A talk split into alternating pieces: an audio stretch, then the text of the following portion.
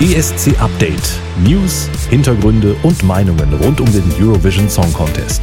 Mit Marcel Stober und Thomas Mohr. Herzlich willkommen zu eurem ESC Update am Tag nach dem zweiten Halbfinale. Wir sind immer noch täglich für euch live in Liverpool, nah dran am ESC und ich habe sowas von keinen Bock mehr. Ich sag's ganz ehrlich, ich bin so bedient nach dieser Show. Ich, äh, wir werden darauf zu sprechen kommen, aber ja, hätte auch anders ausgehen können. Aber egal, wir haben zehn Qualifikanten und die besprechen wir. Und das mache ich, Marcel und Thomas. Genau, und ich bin so ein bisschen, ja, ausgeglichener, sage ich mal, weil jetzt haben wir alle Karten auf dem Tisch. Wir wissen ganz genau, was morgen auf uns zukommt. Wir haben eine spannende Semifinalshow gesehen und ich freue mich vor allem auf das große Finale morgen. Aber Marcel, lass uns tatsächlich auf das Semifinale von gestern zurückgucken.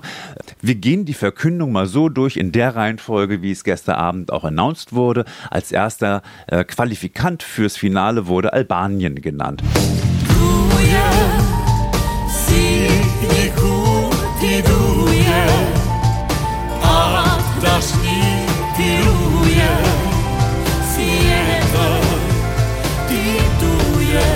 Für mich keine große Überraschung, weil diese Familie dann doch toll aussah und auch weil die auch schön gesungen haben.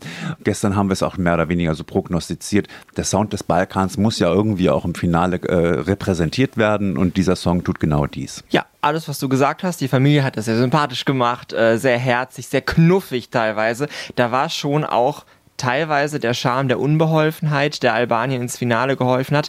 Denn wahrscheinlich die Tochter, die Frontfrau, die weiß schon, was sie tut. Aber Fadi, Mutti, Bruder, naja. Aber sie haben sich total Mühe gegeben. Sie haben das schön gemacht mit, mit der Choreo, mit diesen, mit diesen roten kleinen Flaggen, die sie da gewedelt haben. Es sah toll inszeniert aus, es war super gesungen und es ist eben genau dieser Klang, äh, der das Finale auch verdient hat.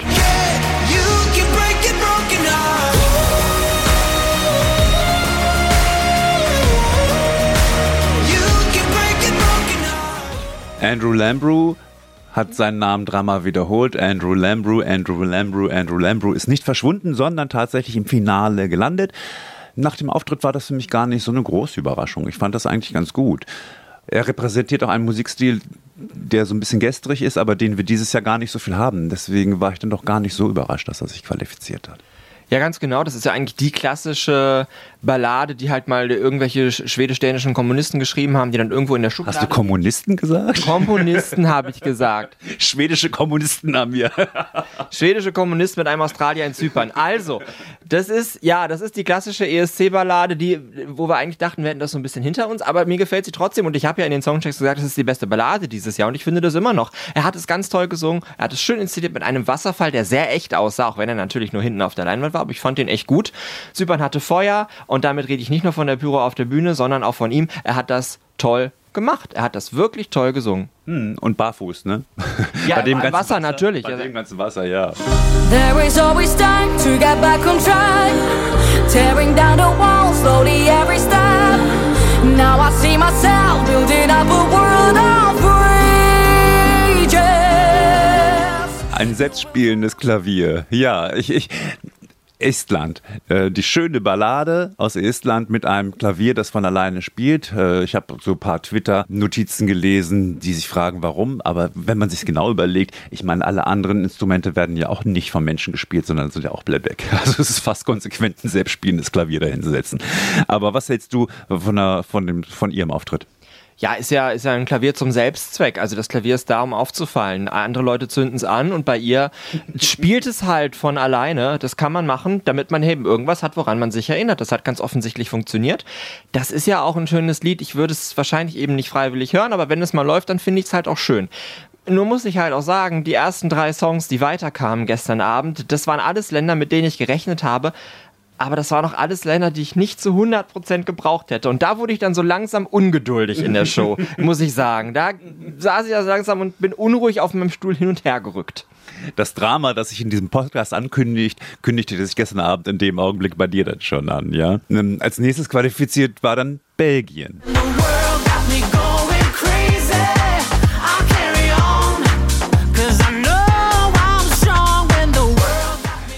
Das hat mich sehr gefreut, muss ich sagen. Gustav, den haben wir ja hier in unserer Villa gehabt und hat bei uns so einen guten Eindruck hinterlassen. Und man muss wirklich sagen, mittlerweile spüre ich es, wenn man diesen ganzen Künstlern begegnet und so ein bisschen menschlichen Kontakt mit ihnen hat, dann ist man schon so, ist man auch eindeutig befangen, weil man sie sympathisch findet. Darüber hinaus sah das toll aus, finde ich. Und er hat auch gut gesungen und das war, er hat, er hat, wirklich ganz, ganz viel aus diesem Song gemacht. Ja, ich muss mich bei Gustav entschuldigen dafür, dass ich zweimal behauptet habe, dass er rausfliegt. Einmal in den Songchecks und einmal in meinem Bericht nach dem Vorentscheid in Belgien. Das habe ich so nicht kommen sehen. Was, was daraus für ein Highlight wird, dieses Eurovision Song Contest. Das war eine Nummer, die komplett für sich alleine stand in diesem ganzen Semifinale, die von sich aus gestrahlt hat. Sowohl er als auch seine Tänzerin waren auch Tänzer dabei, ich weiß es gar nicht. Ähm, aber die haben das super gemacht. Die haben da sich ein Wolf gewogt, bis sich die Balken biegen. Äh, das könnte auch von Peter Urban sein, der Satz. also ganz, ganz, ganz toll gesungen und sehr emotional dann, als Belgien weiterkam im Green Room. Das ist eine absolut runde Nummer und die kann auch am Samstag im Finale weit oben sein, warum denn nicht? Ja, der nimmt also mit. Also der ist richtig mitreißend, sagen wir mal so. Der ist richtig mitreißend, der Song. Belgien, sehr verdient.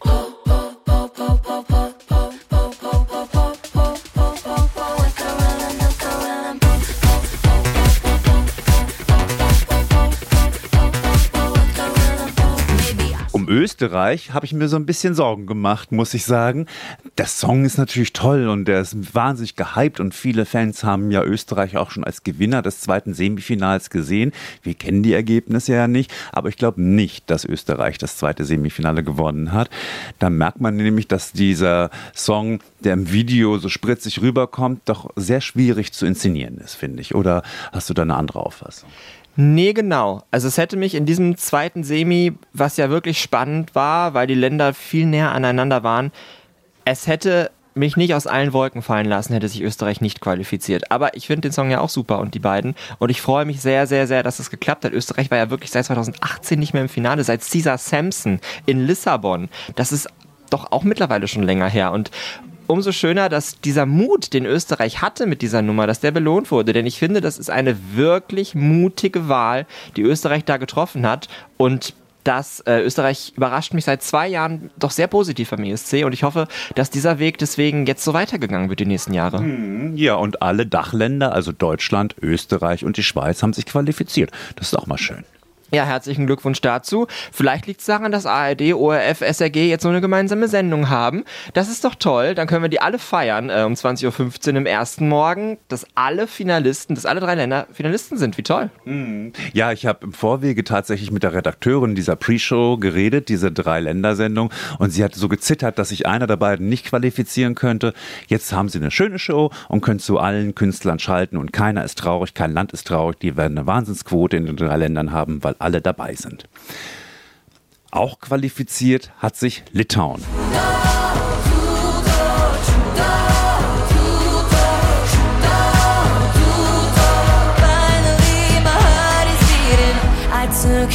Für mich absoluter Wackelkandidat. Ich war so, als ich meine 5, 6 aufgeschrieben habe, beziehungsweise meine 6, die rausfliegen, war mein Wackelkandidat Litauen, Georgien. Das eine wäre für mich Platz 10, das andere wäre für mich Platz 11.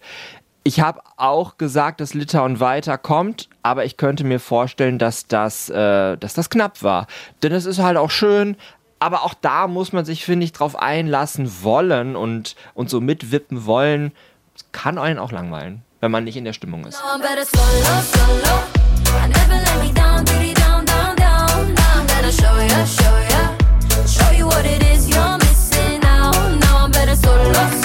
Ich habe hingegen ja getippt, dass Polen rausfliegt.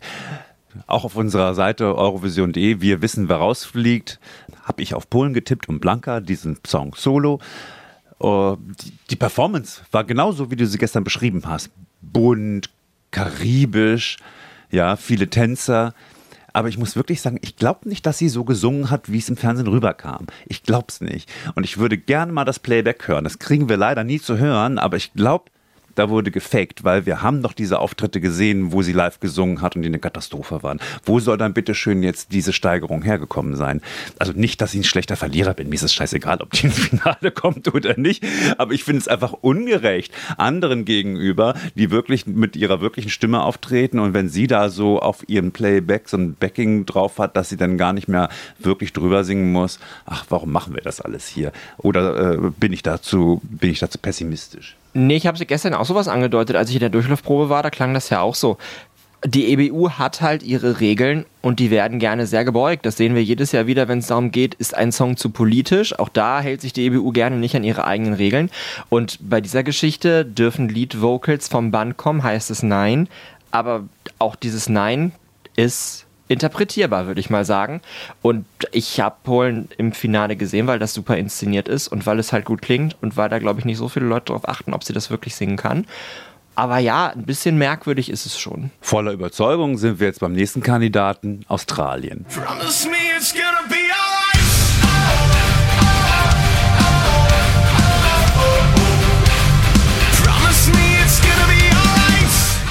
Das war doch eine tolle Performance. Also Danny Estron sitzt am Anfang irgendwo drin, man sieht noch gar nicht, dass es ein Auto ist und dann ist er schon so charismatisch und dann geht es drei Minuten wirklich ab. Und der Song wird immer besser, je häufiger man ihn hört, oder? Absolut, ich wüsste nicht, was ich da verbessern sollte. Diese, diese ganze Inszenierung, das macht mich richtig glücklich, wenn ich darüber nachdenke, weil es so perfekt ist. Und ich war ja auch von Promise nicht kein Fan der ersten Stunde, aber das ist so sehr gewachsen, dass ich gestern ja auch schon angedeutet habe, wegen mir soll Australien doch den ganzen Bums gewinnen hier. Das ist fantastisch. Es ist, finde ich, die beste Inszenierung, die wir auf dieser ESC-Bühne gesehen haben. Da kann sich Loreen dreimal zwischen LED-Wände legen. Ich finde das mit diesem Auto, mit dem Headbang, mit dem Zusammenspiel der Band, das ist alles so fast schon rührend, wie schön die zusammen spielen und so toll und so cool und so stylisch und so selbstironisch. Das ist wirklich große Kunst und ja, herzlichen Glückwunsch für den Finaleinzug und hoffentlich für eine Top-5-Ergebnis am Ende. Ja, also die, die transportieren auch so Lebensfreude.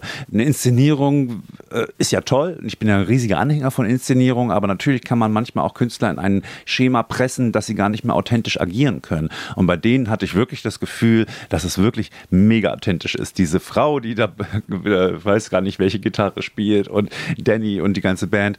Also auch von mir großen Glückwunsch an Australien und ich wünsche dem Land wirklich auch für das Finale nur das Beste.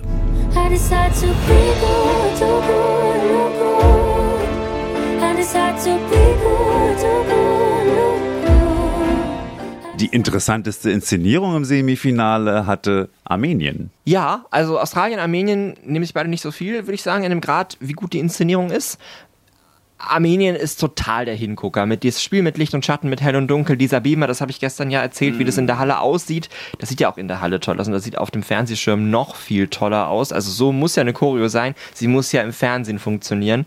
Und ich freue mich auch für Armenien, die ja zuletzt beim ESC nicht so viel Glück hatten. Na klar, Rosalind, Welterfolg ist klar, aber halt nur Platz 20. Ich hoffe, dass das für Brunette ein bisschen höher geht hat sich von Startplatz 2 qualifiziert, muss man auch mhm. erstmal schaffen. Also ich weiß auch nicht, was die EBU beritten hat, da ihr Startplatz 2 zu geben. Das ist, äh, da weiß ich zwar auch nicht, was da jetzt passiert ist. Und im Finale tritt Armenien in der zweiten Hälfte auf. Wir wissen ja auch schon die Startreihenfolge, aber das ist jetzt ein bisschen zu spezifisch über Startreihenfolge und so können wir dann in unserem Podcast am Samstagmorgen reden, weil da müssen wir auch noch über irgendwas sprechen. So, das kommt dann die große Analyse. Man muss ja noch Themen haben. Und die Macher der Show haben sich eine Dramaturgie ausgedacht. Als letztes Land wurde verkündet Joker out und Slowenien.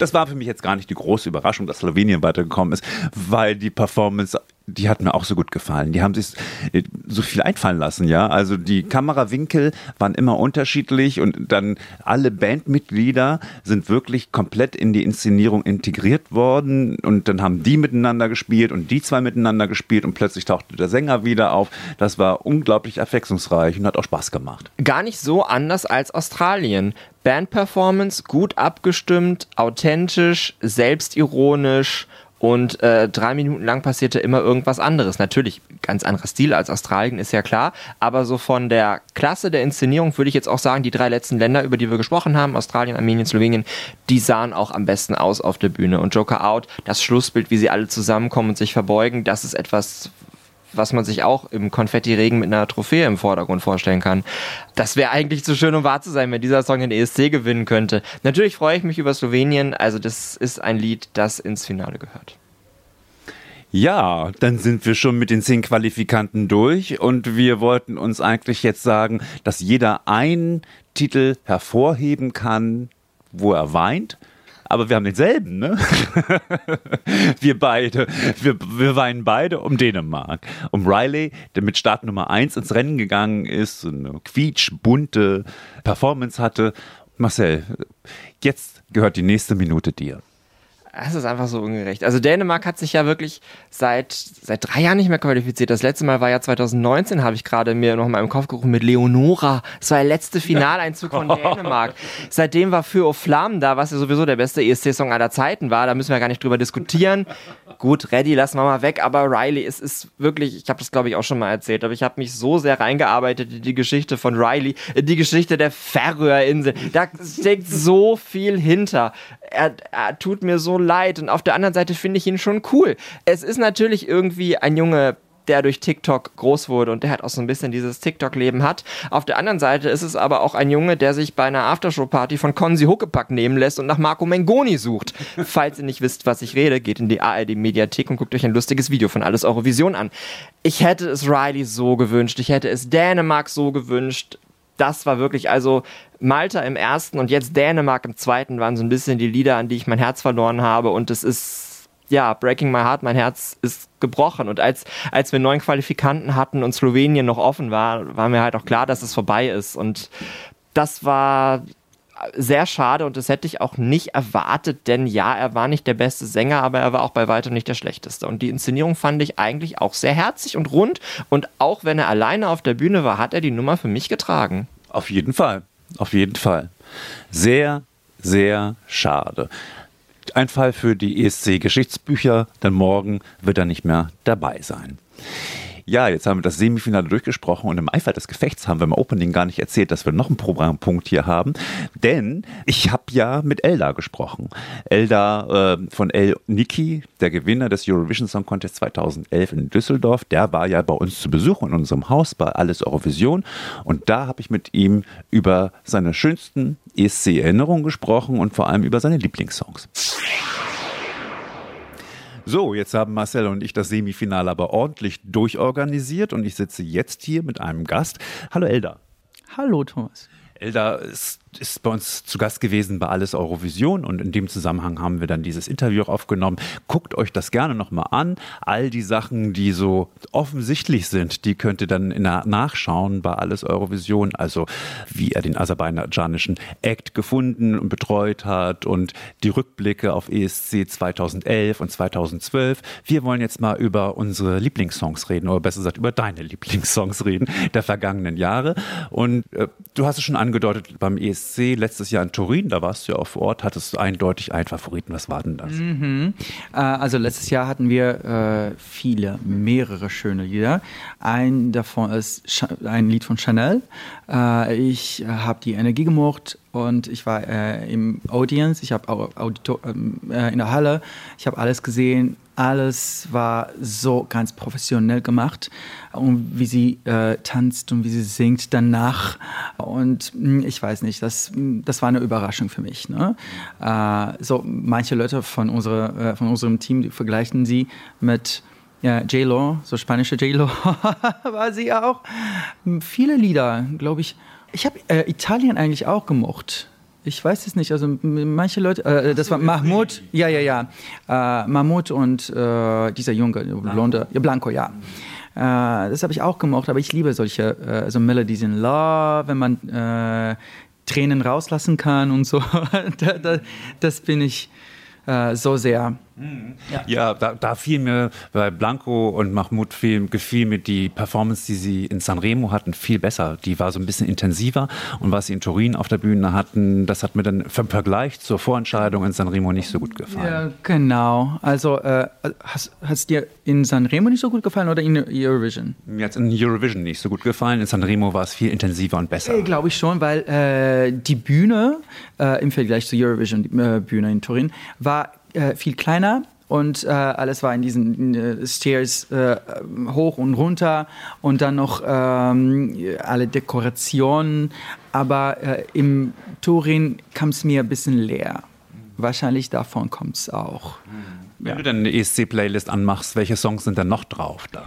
Ähm, also die sind jetzt äh, beim Rennen mit und Threadmill habe ich Tamta ähm, aus Dings aus äh, Zyp Zypern, ja. Ja, genau. Und Replay. Ich habe ein T-Shirt, wo Replay draufsteht, das ziehe ich hier in meinem Euroclub an. genau. cool. Äh, dann äh, mag ich noch ähm, Fuego, natürlich, von Elene. Die ist auch aus Zypern, oh mein Gott. Und aus, aus der Schweiz äh, ist äh, Jani. Ähm, Luca Henny. Luca Henny, ja. Ah, Da kommt ganz klar dein Geschmack raus. Du bist so ein kleines Popmäuschen, ne? Popmusik ist so deins. Äh, Genau, aber äh, wenn du mein Lieblingslied, aller Lieblingslied äh, wissen willst von Eurovision, das ist natürlich Chiara aus Malta äh, mit äh, I'll be your angel. Angel, nicht The One That I Love, sondern Angel. Ja. Ähm, The, One That I Love ist ihr erster Song gewesen. Das ist mein erster ESC gewesen, 1998. Da war sie noch äh, sehr jung, da ist sie ja auch Dritte geworden und mit Angel ist sie dann später Zweite geworden. Ja, ja. Achso, du kannst es ja auch singen. Kann, ist es zu viel verlangt, wenn du einmal kurz ansingst? Äh, oder mm, sing mal, hast du gerade schon gesagt. Warte, meine Stimme ist daher. I'll be your angel in the darkest night.